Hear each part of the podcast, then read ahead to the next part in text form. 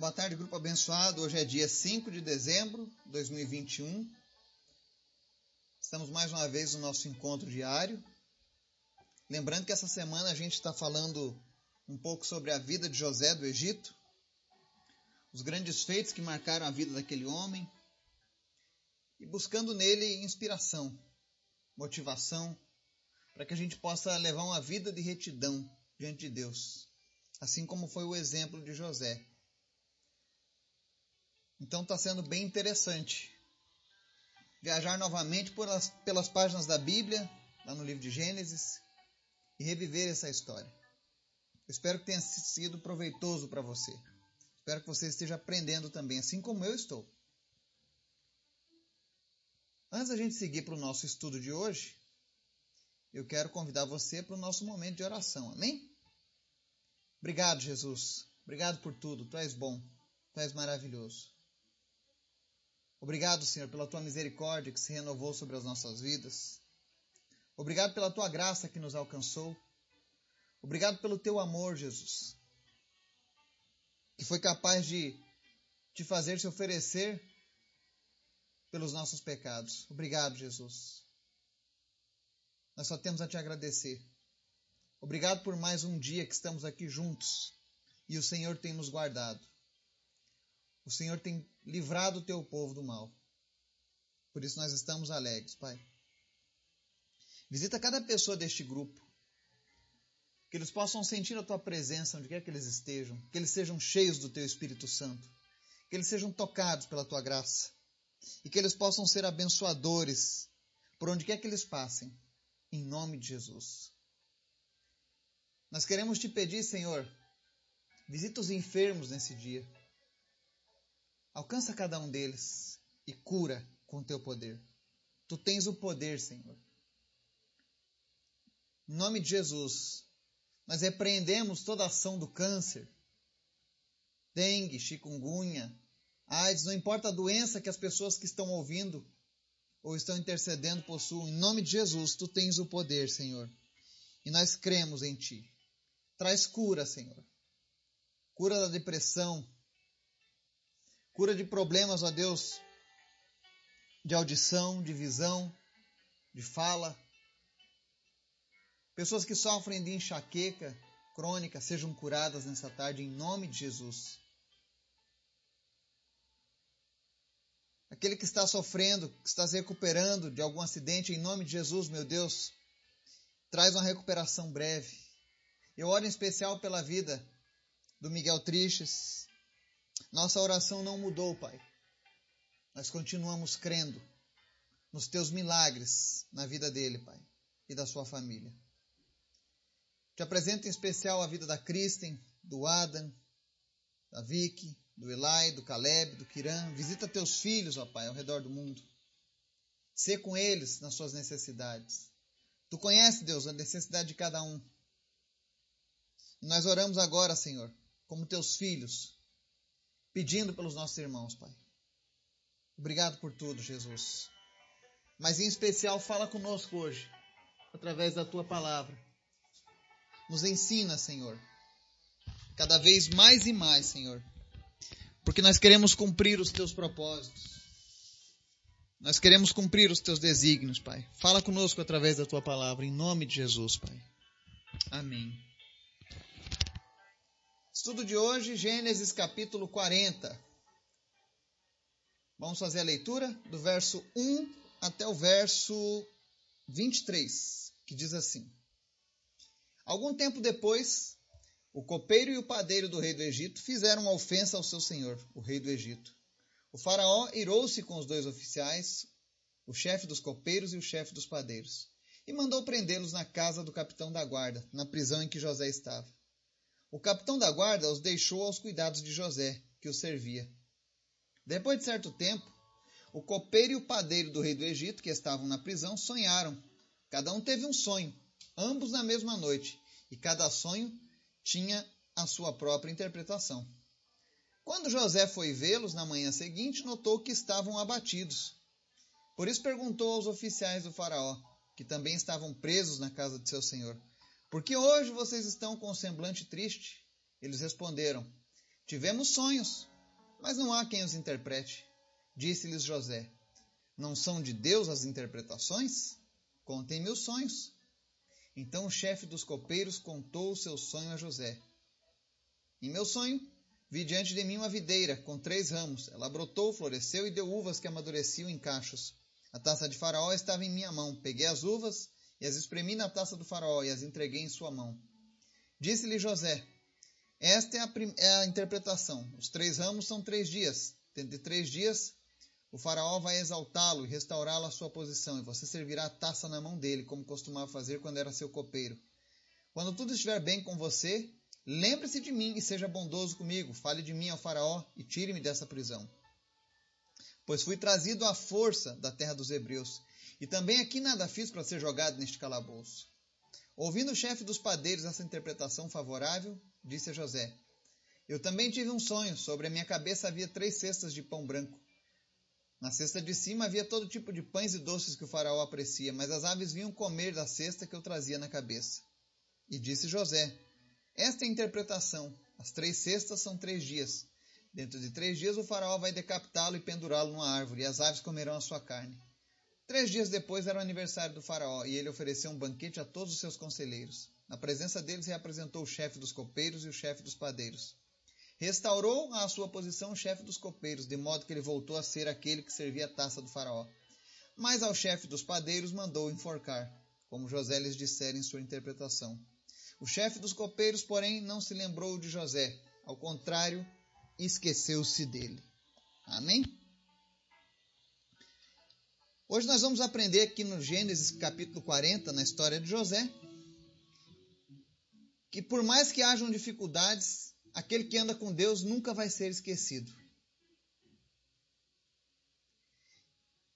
Nós notamos que José passou uma série de, de revés, de problemas, até chegar a ficar como administrador da prisão, do cárcere.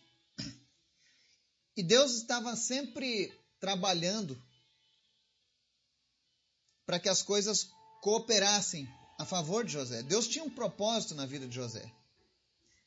Então Deus, da sua maneira, estava trabalhando para que esse propósito se cumprisse na vida de José. E isso acontece com nossas vidas também.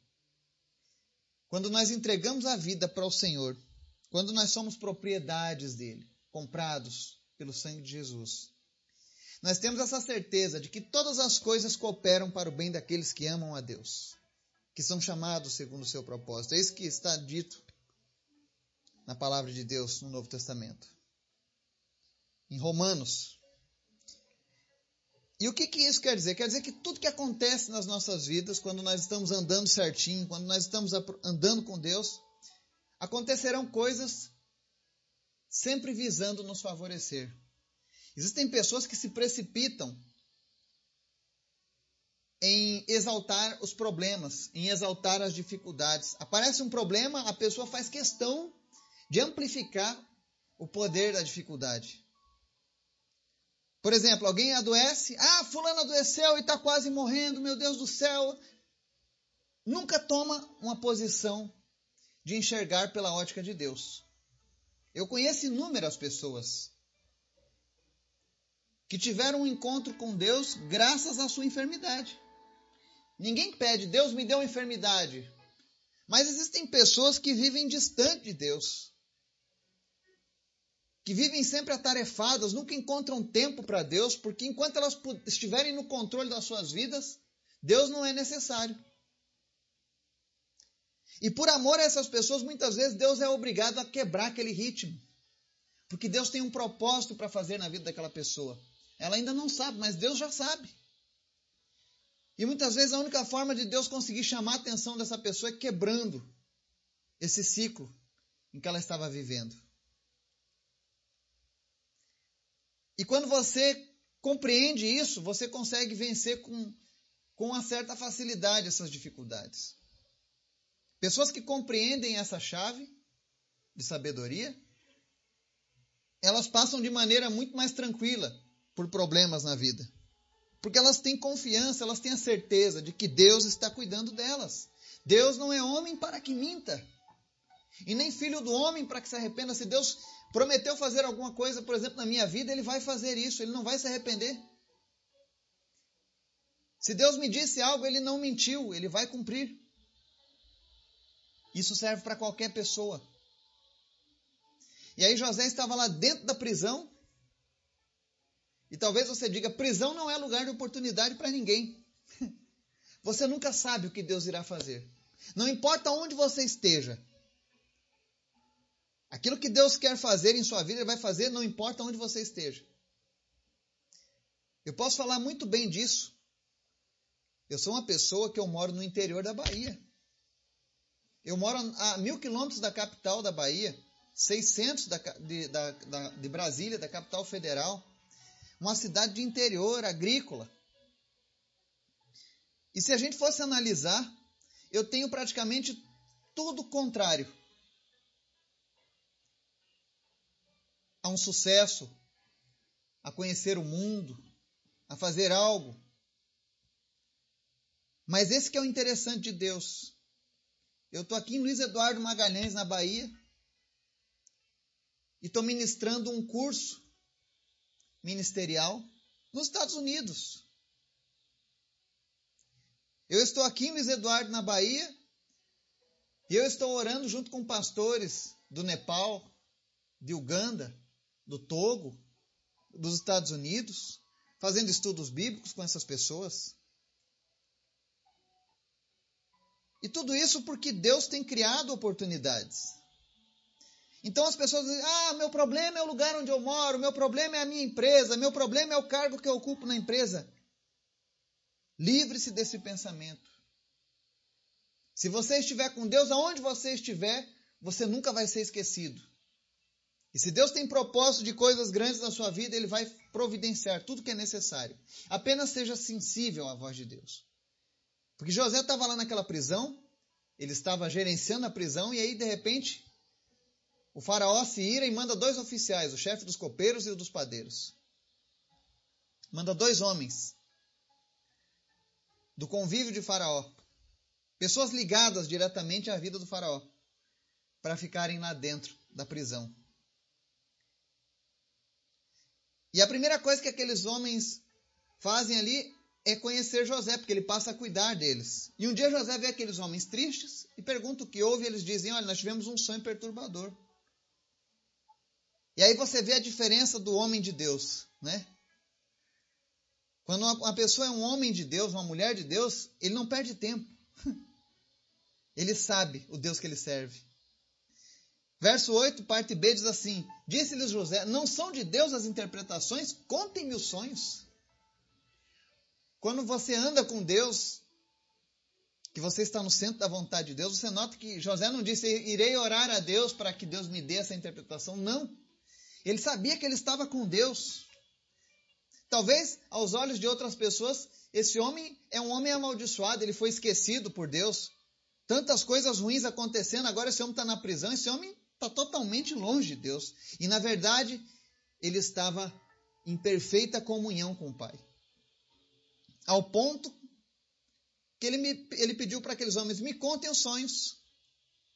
Ele nem orou. Ele simplesmente disse: não é de Deus nas interpretações, então me conta. E aqui ele nos dá uma lição.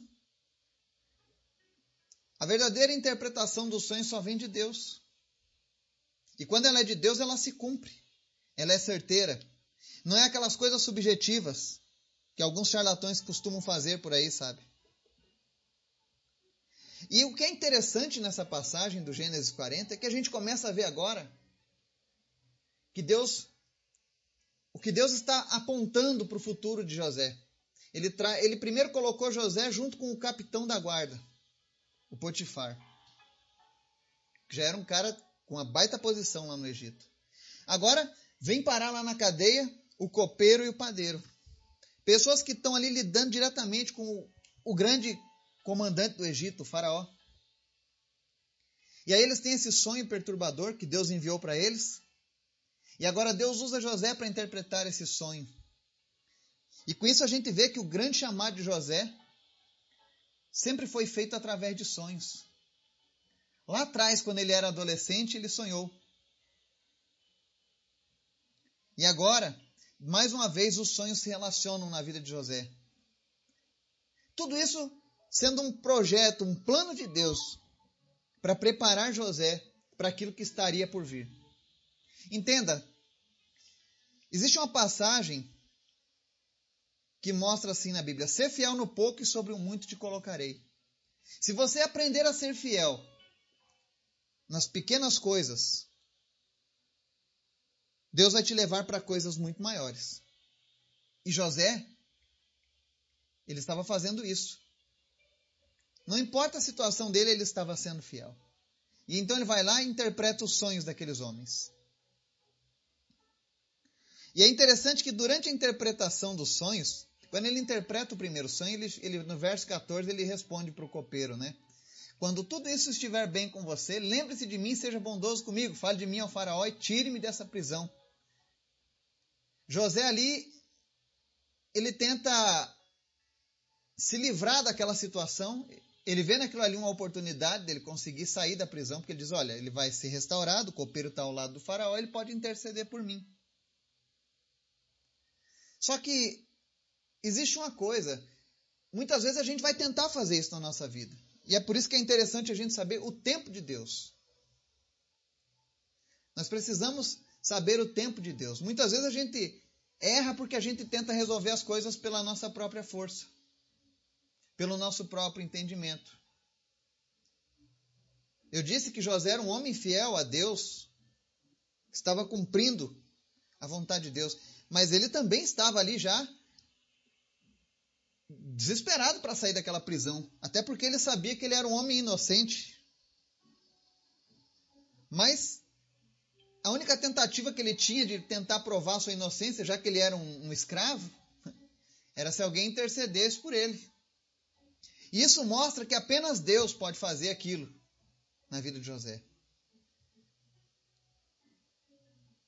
Porque Deus tinha um propósito, e se você está vivendo algo por conta do que Deus tem planejado para a sua vida, não interessa as tuas tentativas. Somente quando for a hora certa, somente quando for o tempo de Deus, aquilo ali vai ser resolvido. Algumas vezes na minha vida eu já passei por situações assim. de tentar resolver, de tentar pedir para alguém interceder por mim, sabe?